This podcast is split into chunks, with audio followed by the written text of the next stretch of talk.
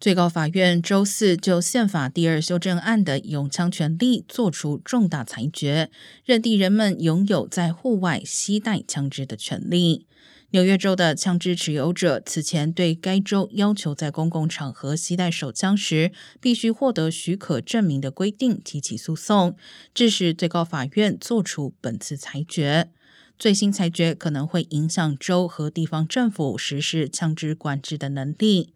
全美所有州都允许在公共场合携带隐蔽枪支，但许多州需要额外许可证，包括加州、康州、特拉华州、夏威夷州、马里兰州、麻州和新泽西州。